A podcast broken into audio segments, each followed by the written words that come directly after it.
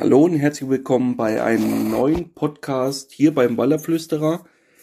Ja, nach dem letzten Thema, wie wird man Angelguide, habe ich wieder die ein oder andere persönliche Nachricht bekommen, gerade über Instagram.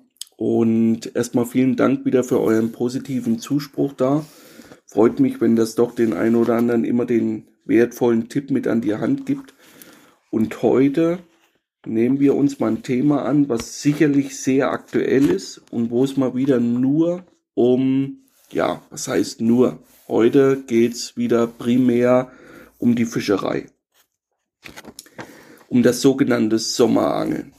Ja, das Sommerangeln wurde mal vor vielen Jahren beworben. Sommerfischen ist so easy. Die ein oder anderen von euch werden das noch im Gedächtnis haben. Für manche wird das neu sein, diese Aussage.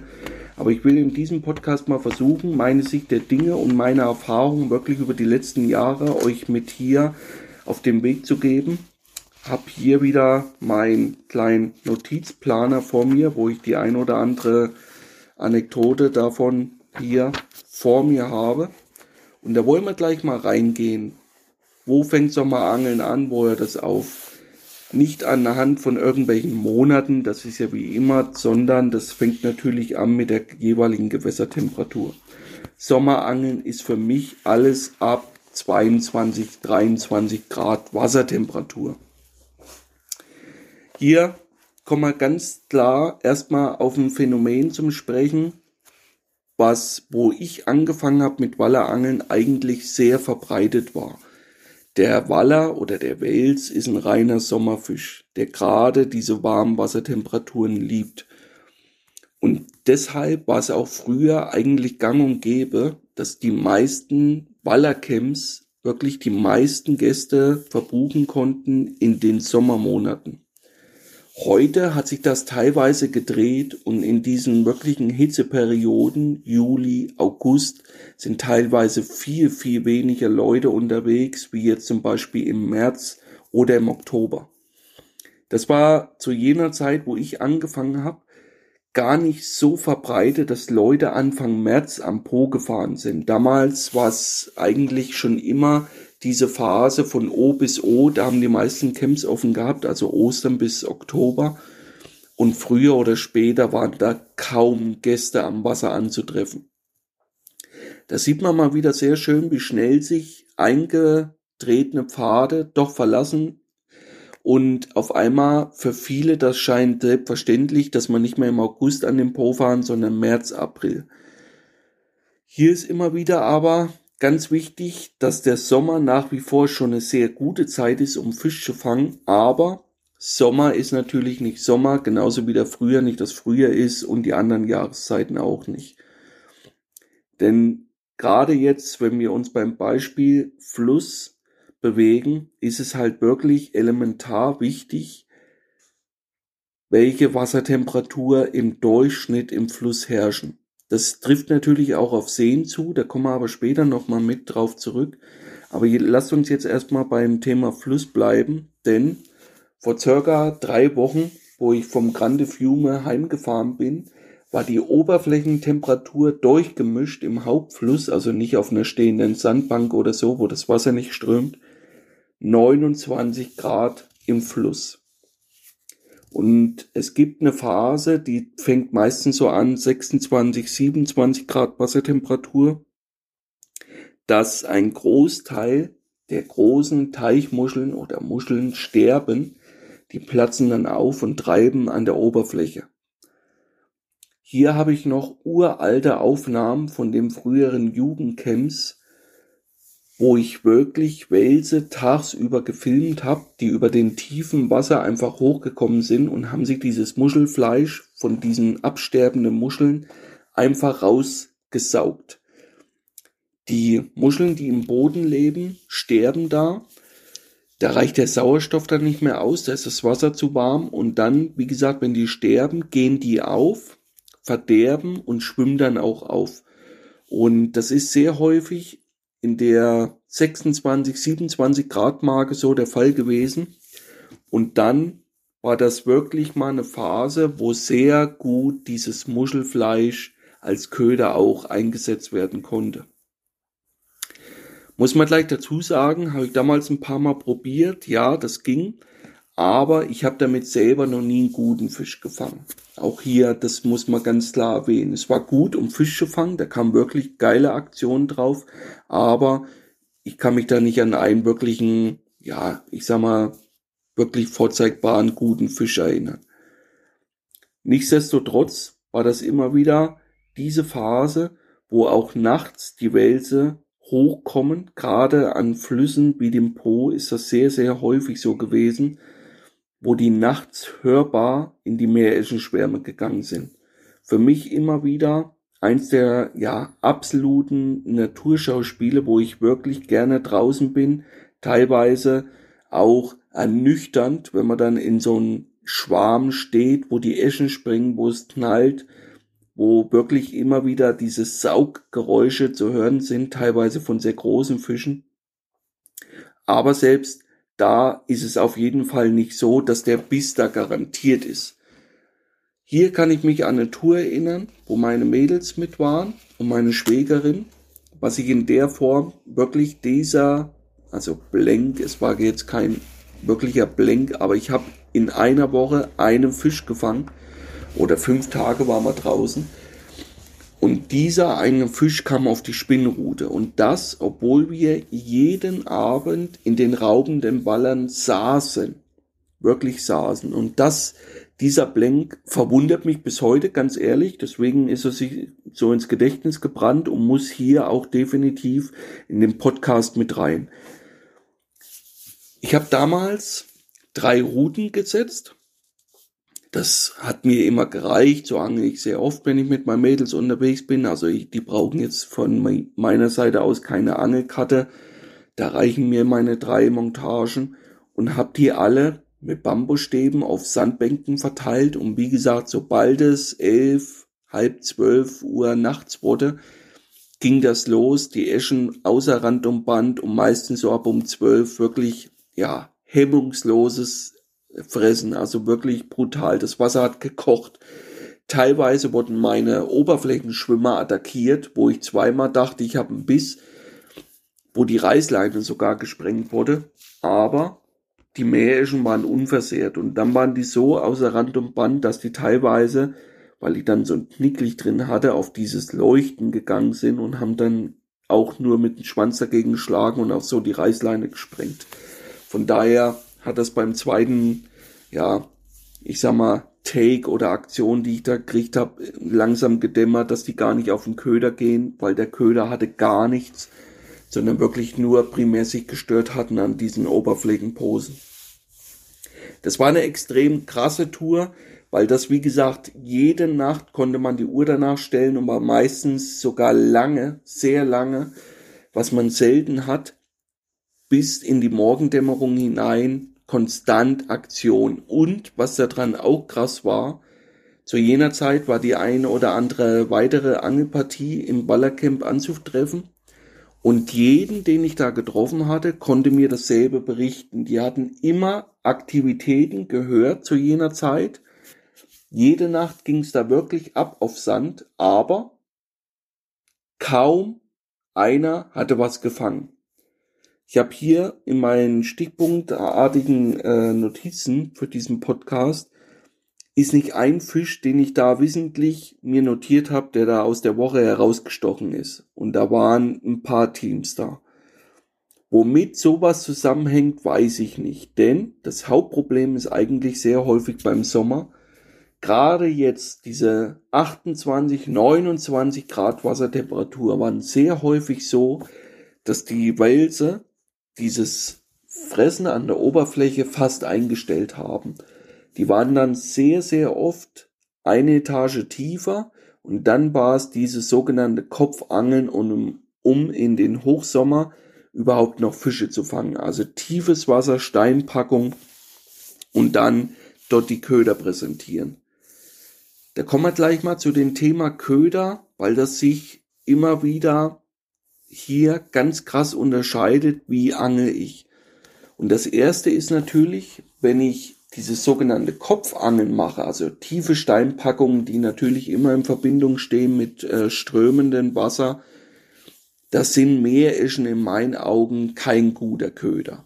Natürlich ist er primär auf der Speisekarte ganz weit oben, dieser Köder, aber für die Angelart, wenn wir diesen lebend einsetzen wollen, ist der denkbar schlecht geeignet. Und Meereschen haben halt wirklich das Riesenproblem, wenn wir die lebend anbieten in Italien oder auch in anderen europäischen Ausland, wie Frankreich darf ich die hier auch lebend einsetzen, dass die extrem schnell kippen und dass die hohen Strömungsdruck und tiefes Wasser, wenn ich dann darunter lasse, ganz schlecht äh, verkraften. Und ich habe immer wieder da ein ganz komisches Gefühl, wenn ich zum Beispiel vier, fünf Routen dann abends auslege.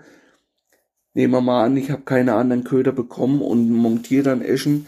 War es sehr häufig so, dass eigentlich über die Hälfte davon frühs immer verendet war.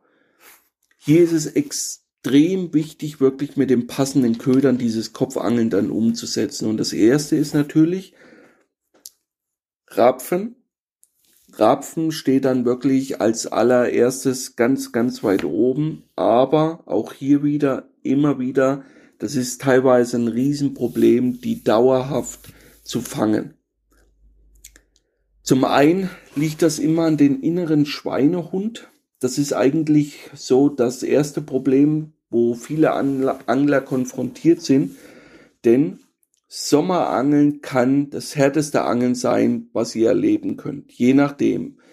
Viele von euch haben es vielleicht schon mitgemacht, aber für mich sind das immer die härtesten Touren.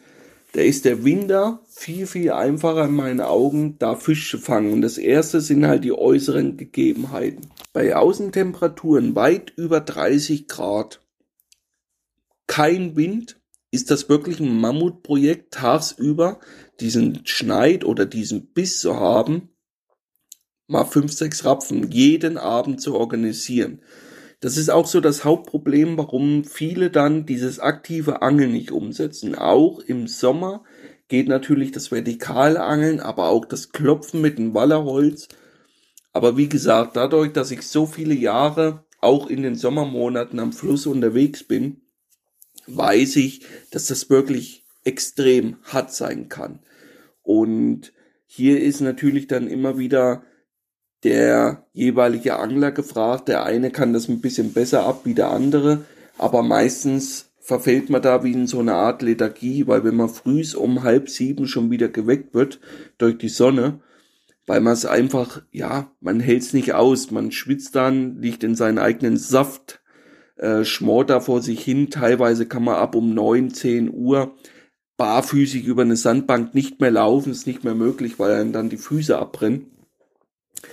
Dann holt man die Routen rein, dann ist es meistens elf Uhr, sowas in dem Bereich, wo man dann im Camp ist, da man ein bisschen Schatten findet, ein bisschen zur Ruhe kommt. Teilweise, je nachdem, wie man da untergebracht ist, mal sich ein paar Stunden hinlegen kann, um diesen Schlaf auch wieder auszuholen, weil im Sommer ist halt das Hauptproblem, vor Mitternacht kommt man hier eh nicht zur Ruhe.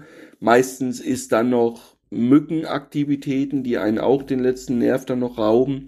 Wenn dann nachts noch der ein oder andere Fisch kommt, ist das natürlich super, aber das zehrt natürlich dann an den Kräften, weil der Schlaf fehlt. Und dann sich tagsüber hinzustellen in der Mittagszeit oder ich sag mal frühen Nachmittag, um wirklich diesen Schneid zu haben, jeden Tag einige Rapfen sich dazu organisieren, das ist nicht ohne. Und das nächste ist, Rapfenangeln bedeutet auch Technik nutzen.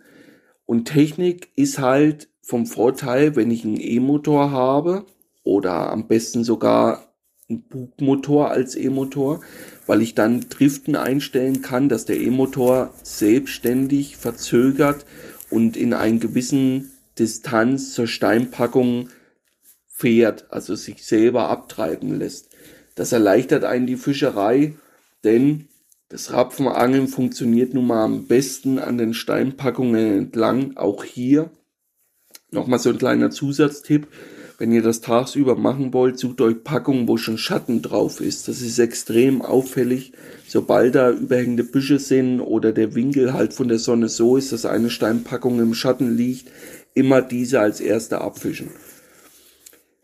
Das ist immer wieder so, dass äh, dieser, dieser, dieser Hauptproblematik für mich im Sommer, denn es passiert zum einen das, was ich schon im ersten Beispiel gesagt habe, die Tour mit meinen Mädels, dass man zwar jeden Abend im Fisch sitzt, aber keinen Biss bekommt.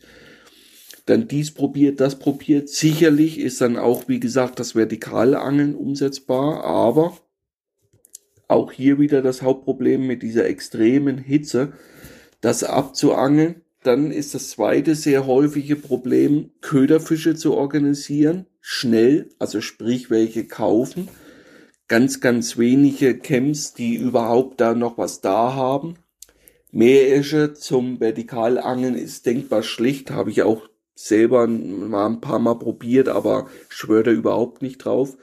So, und dann brauchen wir Karauschen, dann brauchen wir dies, dann brauchen wir das, dann macht man das ein paar Stunden, ist noch mehr, äh, ja, abgehetzt und durchgebrannt oder abgebrannt.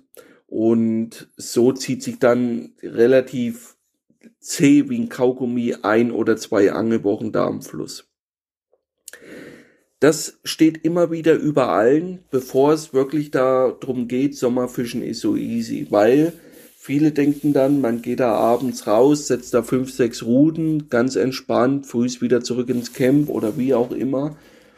Aber wie gesagt, diese ganzen äußerlichen Einflüsse können wirklich ein da zusetzen, richtig zusetzen. Und dann die Fischerei immer wieder extrem auffällig, gerade in dieser Tour mit meinen Mädels, wie gesagt, dieser Blenk in Anführungszeichen hat extrem tief gesessen. Den einzigsten Fisch, den ich da verbuchen konnte, war auf die Spinnrute im ganz flachen Bereich. Das habe ich natürlich dann auch immer probiert und gemacht. Und da hatte ich dann einen Fisch fangen können, ganz klein, noch nicht mal einen Meter. Aber da war es dann halt wirklich so, dass irgendwann, ja, so die Motivation da auch schnell schwindet. Denn es ist nicht logisch zu erklären, warum die Bisse ausbleiben. Man kann sich's relativ einfach machen und kann sagen, jeder, der das dann schon mal erlebt hat und sieht, wie viele Meereschen da im Fluss unterwegs sind, jedem wird dann eigentlich klar werden, wie gering die Wahrscheinlichkeit ist, dass er genau in dem Moment deinen Köder nimmt. Aber hier ist für mich immer wieder diese Grundsatzfrage für mich selber, wenn dem so ist, warum gehen dann im Frühjahr oder auch im Herbst die Forellen gut? Weil in jener Zeit sind auch viele Eschen da.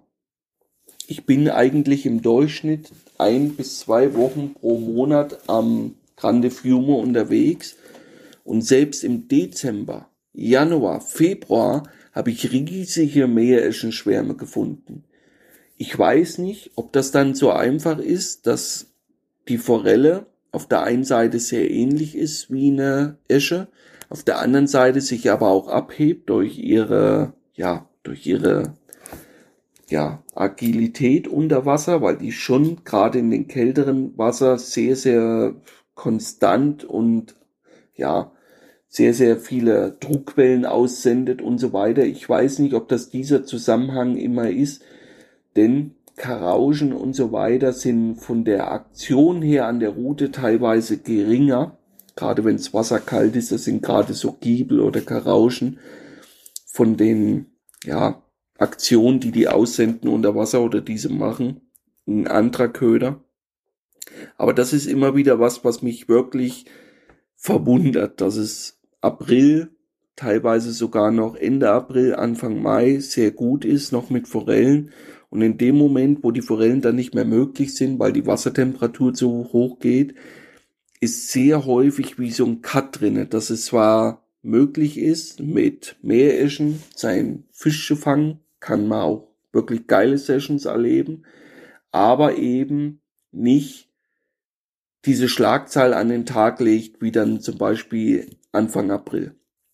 Ob das dann immer nur mit den jeweiligen Köder zusammenhängt oder ob diese Spirale sich fortlaufend weiterführen lässt, wie Wassertemperatur, Sauerstoffgehalt und so weiter, das ist natürlich immer ein Punkt, wo die Ansichten eines jeden da zum Tragen kommen.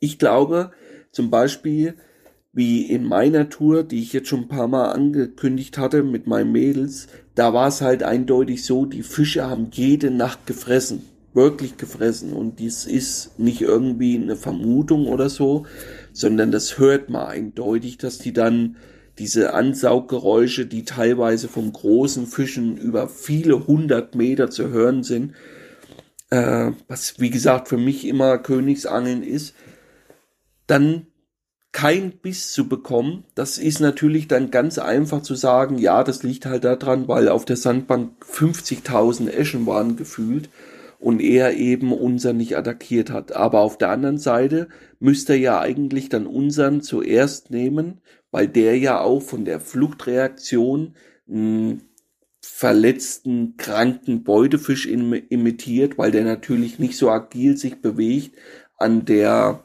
abgespannten Montage wie ja eine Esche in freier Wildbahn. Hier ist mir zum Beispiel was aufgefallen, dass dieses reine Anspannen Topwater an einem Bambusstock oder jetzt auch an einem Boje teilweise nicht so effektiv ist, beziehungsweise mir weniger Bisse bringt, wie das Umlenken mit Oberflächenposen. Für all diejenigen, die da jetzt überhaupt nicht folgen können, schaut einfach rein bei Zack Fishing Wales. Da habe ich euch ein Video dazu gemacht, wo ich da genau drauf eingehe, wie das zum einen aussieht und wie ich das dann genau mache. Und für all diejenigen, die mir jetzt folgen können, das ist eine Erfahrung, die ich wirklich in den letzten Jahren gesammelt habe. Wenn ich meine Oberflächenpose, die sind im Durchschnitt zwischen 15 bis 30 Meter hinter den eigentlichen Fixpunkt. Und diese Distanz hängt natürlich auch meine Schnur durch. Und mir fällt auf, dass die Routen eher einen Fisch bringen, wie zum Beispiel eine Topwater-Montage direkt auf den Stock gespannt. Das ist natürlich abhängig immer von jeweiligen Platz. Das steht natürlich erstmal an erster Stelle. Aber dennoch versuche ich dann immer, wenn es irgendwie möglich ist und ich kann drei oder vier Bambusstöcke setzen, dass ich das ausprobiere, dass ich versuche, drei äh, Montagen auszulegen und davon zum Beispiel zwei direkt anspanne, also direkt hochspanne, dass wirklich nur der Köderfisch im Wasser ist, nichts anderes. Der Stock im Flachwasser steht und der Köder dann an dieser Abbruchkante, diesen sogenannten Sandabriss zum Liegen kommt oder präsentiert wird und dann, wenn es geht, ein oder zwei Routen mit einem Schwimmer umgelenkt, dass ich weiter hinter den Abriss meinen Köder präsentiere. Und das ist mir extrem aufgefallen, dass es meistens die Routen mit den Schwimmer sind, mit der Oberflächenpose, die mir dann Fische bringen. Ob das dann immer auch wieder Zufall ist, weiß ich nicht, kann nur sagen, dass mir das extrem aufgefallen ist und heutzutage möchte ich das auch, ja, nicht mehr missen. Also ich fische eigentlich primär, wenn es geht, genau andersrum. Also wenn ich drei Stöcke setze, fische ich ein direkt an und zwei mindestens lenke ich um, wenn nicht sogar drei, weil ich da mittlerweile ein besseres Vertrauen habe. Obwohl hier der Köder dieses extreme Spiel hat, weil der ja nicht durchgespannt ist durch die Pose, kann der ja teilweise 10, 15 Meter pendeln, sowohl nach innen, nach außen, aber auch nach oben. Und obwohl hier dieser Fixpunkt ein ganz anderer ist wie bei der Steinmontage, sind Fehlbisse wirklich selten, sehr selten. Was auffällig ist, die Fische, die ich damit fange, hängen fast immer auf dem Drilling, gerade die kleineren. Große, ja, der hängt auf dem Einzelhaken, aber deswegen ist bei der Verwendung von Meereschen es so wirklich wichtig, diesen Drilling mit einzuhängen. Auch hier wieder, was ich schon ein paar Mal besprochen hatte, dass Meereschen wirklich ein geiler Köder sind in den Sommermonaten, aber halt schwierig in der Handhabung.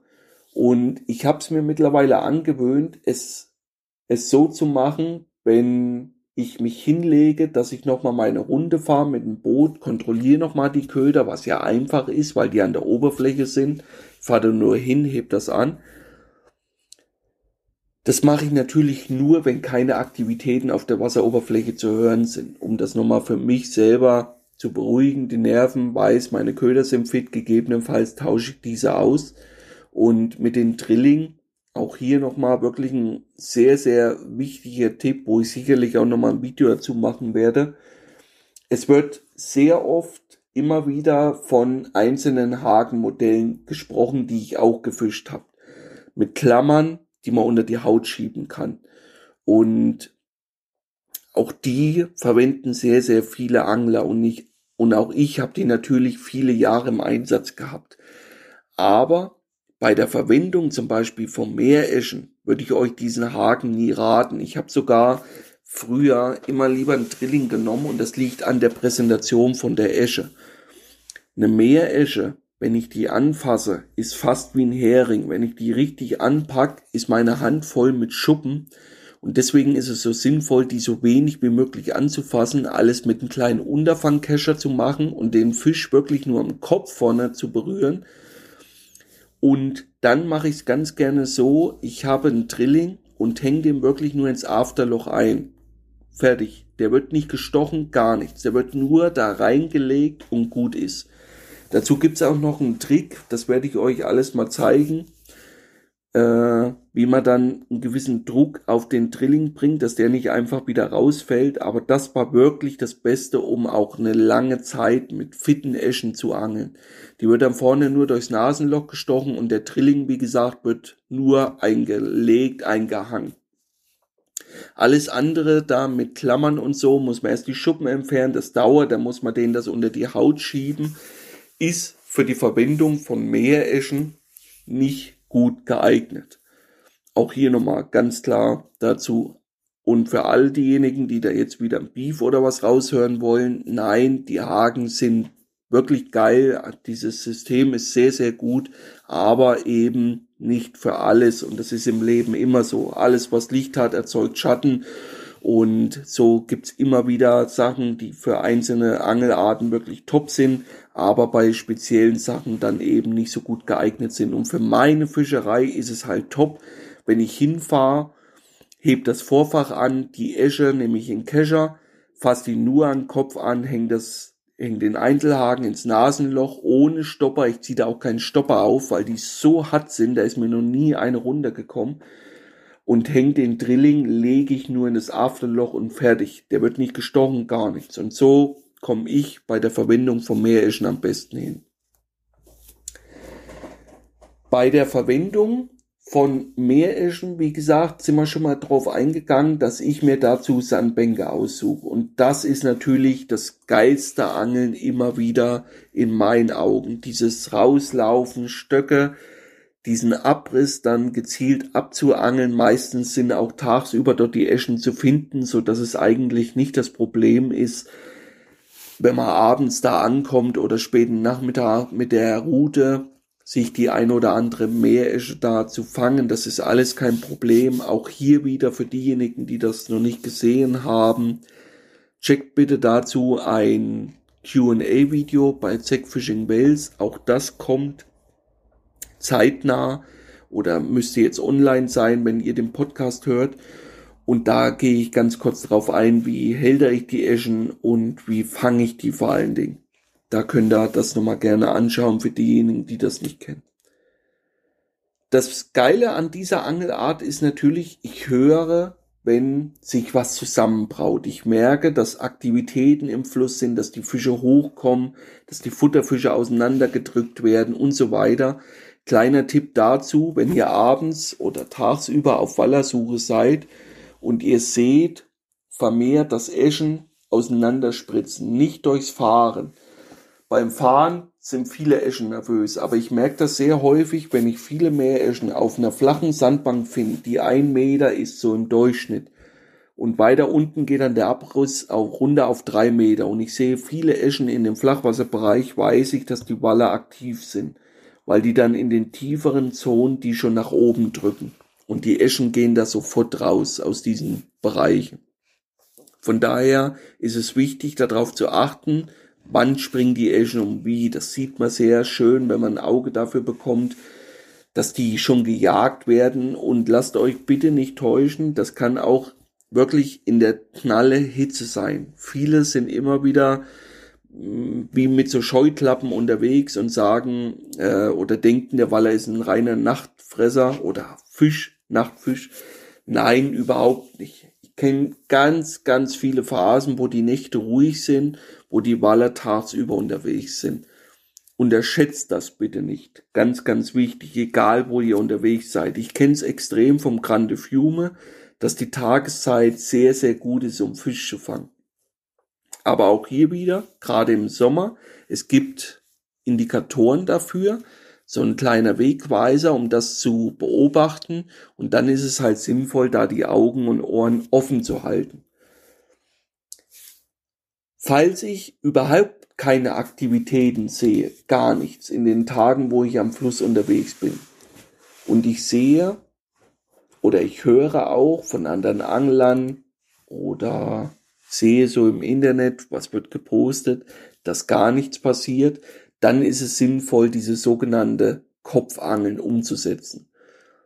Kopfangeln ist gerade in den Sommermonaten eigentlich relativ schnell erklärt oder umsetzbar und das auch in meinen Augen teilweise leichter wie das richtige Befischen vom Sandabriss. Denn diese tieferen Bereiche, mit Strömung, gerade so Packungsbereiche, sind natürlich für die meisten Leute viel leichter zu finden, wie ein interessanter Abriss im Fluss.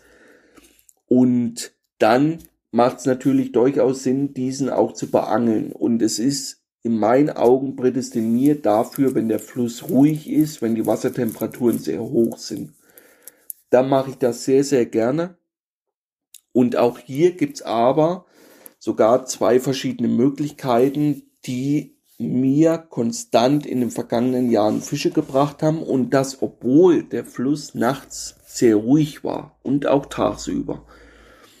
Da habe ich ein paar Mal schon wirklich wie so, da sind mir Schuppen wie von den Augen gefallen und ich kann mich hier mehr wie eine Tour dran entsinnen, wo die Fänge sehr, sehr schlecht waren. Es ging gar nichts. Die Sandbänke waren nachts wie tot. Ab und zu hat man mal eine Esche springen gehört, aber ansonsten war der Fluss wirklich tot. Und dann habe ich das Kopfangeln gemacht, habe drei Unterwasserposen in die tieferen Bereiche gezogen, habe hierbei immer wieder versucht, das mit Rapfen, Barben umzusetzen oder auch Karauschen, Karpfen, was ich so bekommen habe. Aber natürlich primär, wenn es irgendwie möglich ist, mit Rapfen. Und dann eine ganz, ganz interessante Angelei, die mir wirklich jetzt schon viele Fische gebracht hat, ist das Topwater-Angeln in der Steinpackung. Ich habe dazu im vergangenen Jahr beim ZECMAC in diesem Online-Portal, könnt ihr das gerne mal Step by Step auch nochmal nachlesen, mit Bildanleitung, wie das genau geht. Bambusstöcke, schon vor vielen Jahren ist das übrigens, also das ist jetzt nicht letztes Jahr erfunden worden, Ganz im Gegenteil, das ist schon sehr bekannt. Aber letztes Jahr habe ich das halt mal durchfotografiert, damit ihr das einmal seht, wie das dann wirklich geht für diejenigen, die das nicht kennen. Und dieses Topwater-Angeln in eine Steinpackung fand ich immer wieder faszinierend. Ich habe teilweise Steinpackungen beangelt, die acht, neun Meter waren, wo ich Fische tagsüber genau an den Sohlen, also an den tiefsten Punkt gesehen habe mit dem Echolot.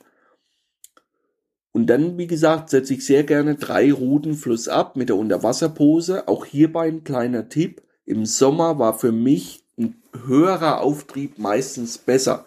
Diese Mikrofloats im Sommer haben mir meistens nicht so gut Fisch gebracht, wie zum Beispiel mal eine 20, 30, 40, 60 Gramm U-Pose, was mittlerweile ja am Pro gerade total verpönt ist.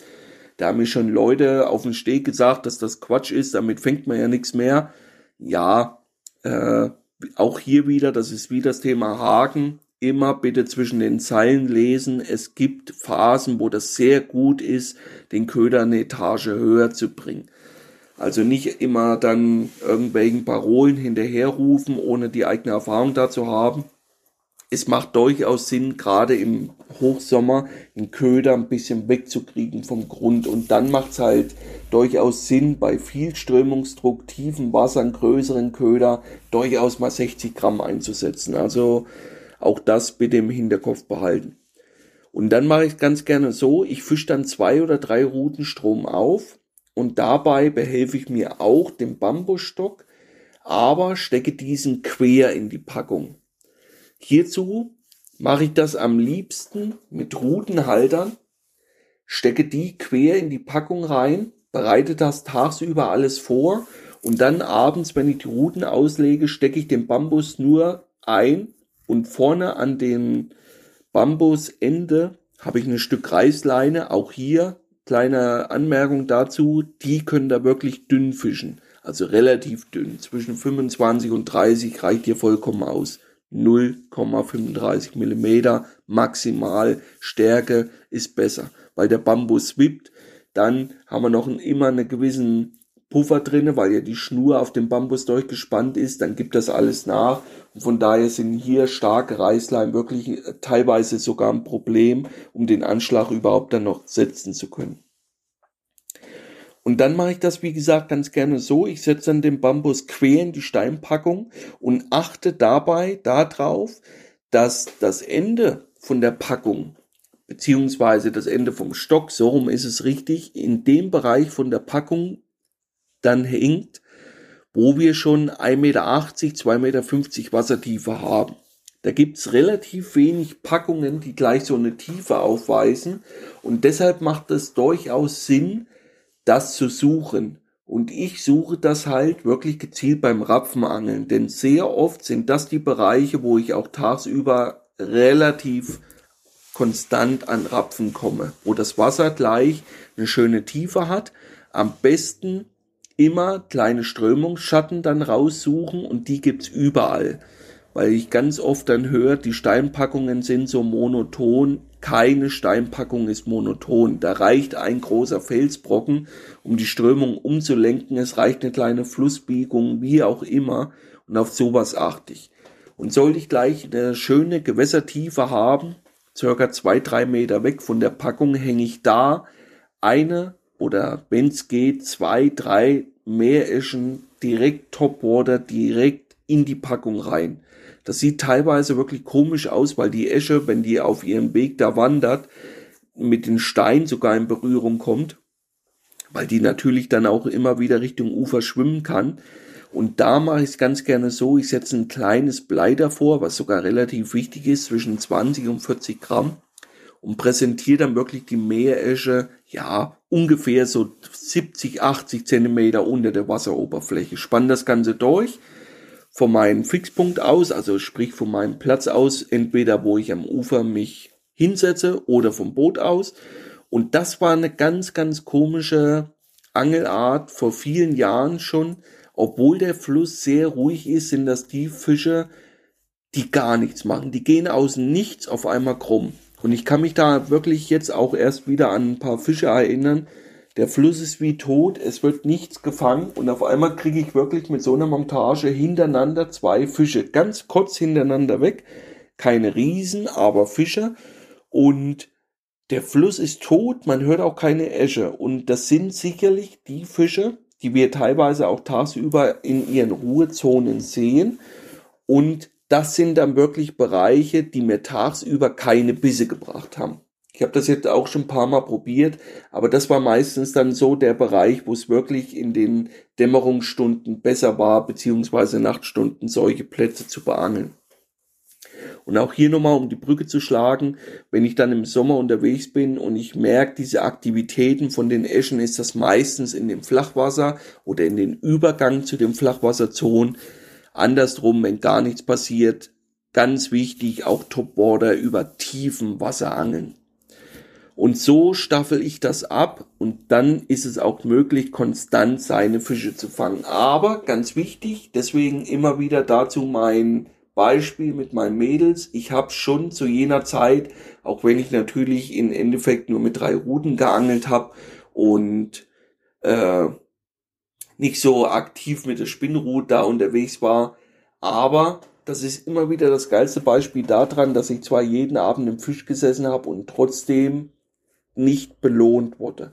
Auch das ist wichtig im Hinterkopf zu behalten. Nur weil ihr dann Fische regelmäßig hört oder weil euch Leute sagen, dass das Wasser da gekocht hat, heißt das dann noch lange nicht, dass man da hinfährt und da schnell mal einen Fisch fängt.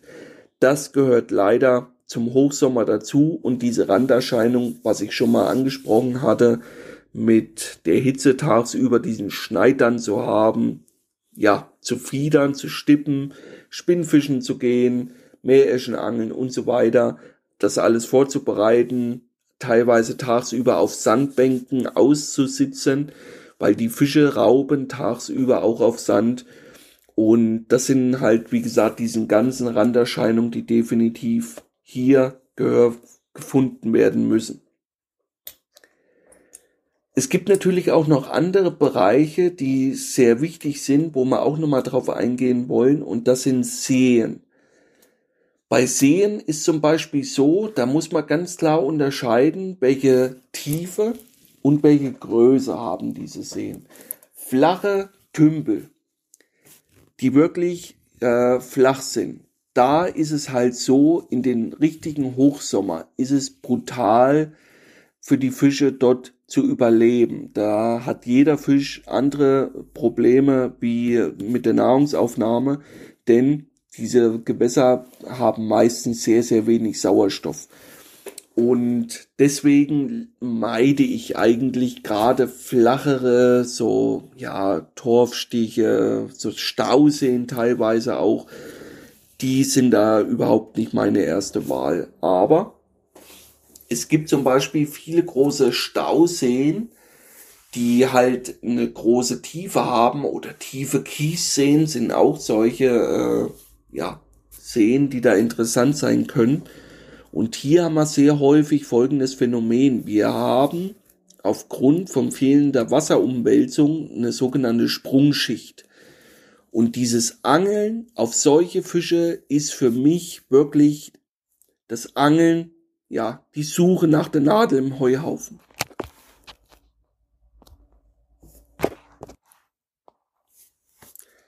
ja, die Suche nach der Nadel im Heuhaufen. Jetzt hatte ich gerade äh, mich verschluckt. Aber das ist wirklich brutal, weil ich das viele Jahre gemacht habe, in Spanien zum Beispiel. Und da sind die Stauseen teilweise über 40 Meter tief und da bildet sich sehr häufig eine ausgeprägte Sprungschicht in den Sommermonaten. Die finden wir meistens zwischen 8 und 9 Meter. Und alles, was tiefer ist, ist extrem kaltes Wasser. Und die genaue wissenschaftliche Entstehung und so, die lassen wir jetzt mal hier außen vor. Für all diejenigen, die das interessiert, googelt euch da rein. Es ist wirklich sehr interessant, sich mal mit diesem Thema zu beschäftigen. Auch Photosynthese und so, was da alles eine Rolle spielt. Auf jeden Fall ist mir ganz krass aufgefallen, dass es in solchen Gewässern wirklich der Lucky Punch ist, diese Suche nach der Nadel im Heuhaufen. Ich habe da Ausnahmefische fangen können, also wirklich Ü230, aber das war ein Biss, teilweise zwei und dann sitzt man wieder drei, vier Tage ohne Aktion. Und wichtig dabei ist halt, dass das Angeln dort extrem schwer ist. Es lässt sich fast nur umsetzen mit Bojen, um den Köder zu fixieren. Teilweise kann man das natürlich auch mit einer treibenden Pose oder so machen. Was sicherlich auf solchen Gewässern sehr, sehr interessant ist, ist das Schleppen. Natürlich immer, wenn es erlaubt ist. Oder, was sehr, sehr geil ist, viel besser in meinen Augen dann wie das äh, Fischen mit, ja, mit Liege und Zelt, also das Ansitzfischen, ist in meinen Augen dann das Klopfen. Sobald irgendwie geht, Klopfen auf diesen Gewässern bringt euch gerade in den Hochsommermonaten Fisch. Und dann ist es halt mir aufgefallen, das sind immer Fische, die kommen seitlich in den äh, Echolotkegel reingeschwommen, weil, wie gesagt, aufgrund der Sprungschicht sind die Fische im Mittelwasser beziehungsweise stehen die dann tagsüber sehr nah an dieser Sprungschicht. Irgendwo im Nirgendwo. Und beim Klopfen oder auch beim Schleppen kann ich halt große Gewässergebiete abfischen und kann so da meine Fische fangen. Also für all diejenigen, die da solche Gewässer haben, ich würde dieses Ansitzangeln gerade in Deutschland, das ist ja immer wieder das Hauptproblem. In vielen anderen Revieren, so großen Seen, kann ich ja wirklich noch mit lebenden Köderfisch angeln, aber in, in Deutschland an vielen Gewässern kann ich das gar nicht umsetzen. Das erste ist Badebetrieb. Irgendwelche Hobby-Freizeitkapitäne, die einen da das Leben zur Hölle machen. Und dann abends da ein paar Bojen setzen und ein Taubombündel auf 8 Meter Wassertiefe über 36 Meter zu präsentieren, übertrieben gesagt, ist es extrem schwer, diesen, dieses Vertrauen auch in das zu bekommen. Und deswegen, wenn ich Gewässer habe, wo ich mit dem Boot drauf kann, was ich abfischen darf, dann würde ich immer mit dem Wallerholz fischen, auch wenn das Echolot verboten ist. Das brauche ich nicht unbedingt, ich kann mich da orientieren, ich habe dann Gefühl, weil ich immer mit der Hand fisch, wie tief ist mein Köder und so weiter. Also von daher wichtig wäre mir nur, dass die Bootsnutzung geduldet ist. Alles andere wäre mir dann nicht ganz so wichtig, aber effektiv ist es dann am besten, aktiv solche Gewässer abzuangeln. Alles andere ist für mich wirklich der Lucky Punch. Ja, Sommerfischen ist so easy. Sommer ist definitiv eine geile Zeit, aber auch nicht ohne. Also ganz, ganz abwegig, das zu behandeln, dass das so easy ist. Nein, ich sehe das definitiv nicht so. Ich habe da schon böse Erfahrungen gemacht, aber ich habe auch wirklich schon sehr, sehr geile Sessions da erleben dürfen. Und es ist immer wieder cool, wie gesagt, am Grande Fiume in der Abenddämmerung zu sitzen. Man merkt, dass die Meereschen aktiv werden. Man hört die ersten Schläge dazwischen. Auf einmal geht eine Route krumm. Das ist wirklich geiles Angeln. Oder mit der Spinnrute dann unterwegs, wo man Waller dann hört. Teilweise sieht man den Riesenschwall direkt neben Boot oder am Ufer auch. Ja, also definitiv gehört das Angeln auch ganz fest in meinen ja, favorisierten Kreis mit rein. Aber mir fällt da immer wieder auf, dass zum Beispiel für mich das Vertikalangeln in Winter, Dezember, Januar, Februar viel effektiver teilweise dann ist, wie der Sommer, das umzusetzen. Und das hängt halt mit diesen äußerlichen Gegebenheiten zusammen. Ich kann mich an die eine oder andere Session erinnern, wo ich wirklich Leute mit hatte, die mir vorher erzählt haben, dass sie so Hitzeliebhaber sind, aber in jenen Phasen jeden Tag weit über 40 Grad in der Sonne sieht die Welt dann nochmal ganz anders aus. Das sind Schattentemperaturen. Und da ist mir dann halt aufgefallen, dass eben die wenigsten den Schneid haben, dann am Tag drei, vier, fünf und so weiter, dann 14 Uhr wieder starten, um bis 18, 19 Uhr Köderfisch fangen, dann die Routen setzen. Da sieht die Welt meistens ganz anders aus. Aber, wie gesagt, da ist jeder wieder, jeder Jäger ist anders, das muss jeder für sich selber entscheiden und vor allen Dingen erstmal machen, um das beurteilen zu können, ob es einen liegt. Ich finde das Angeln nach wie vor immer wieder geil, aber auch sehr, sehr hart. Und von daher hoffe ich, konnte euch viele Tipps mit auf den Weg geben, die ihr selber umsetzen könnt, die ihr ja so vielleicht noch nie gehört habt, wie auch immer. Wenn Fragen, Anregungen sind, bitte kontaktiert Zackfishing, das kommt alles zu mir. Und dann haben wir gleich wieder auch Futter für die kommenden Podcast-Folgen hier beim Wallerflüsterer. Danke fürs Reinhören, danke für eure Zeit und viel Petrial am Wasser, euer Benny. Ciao.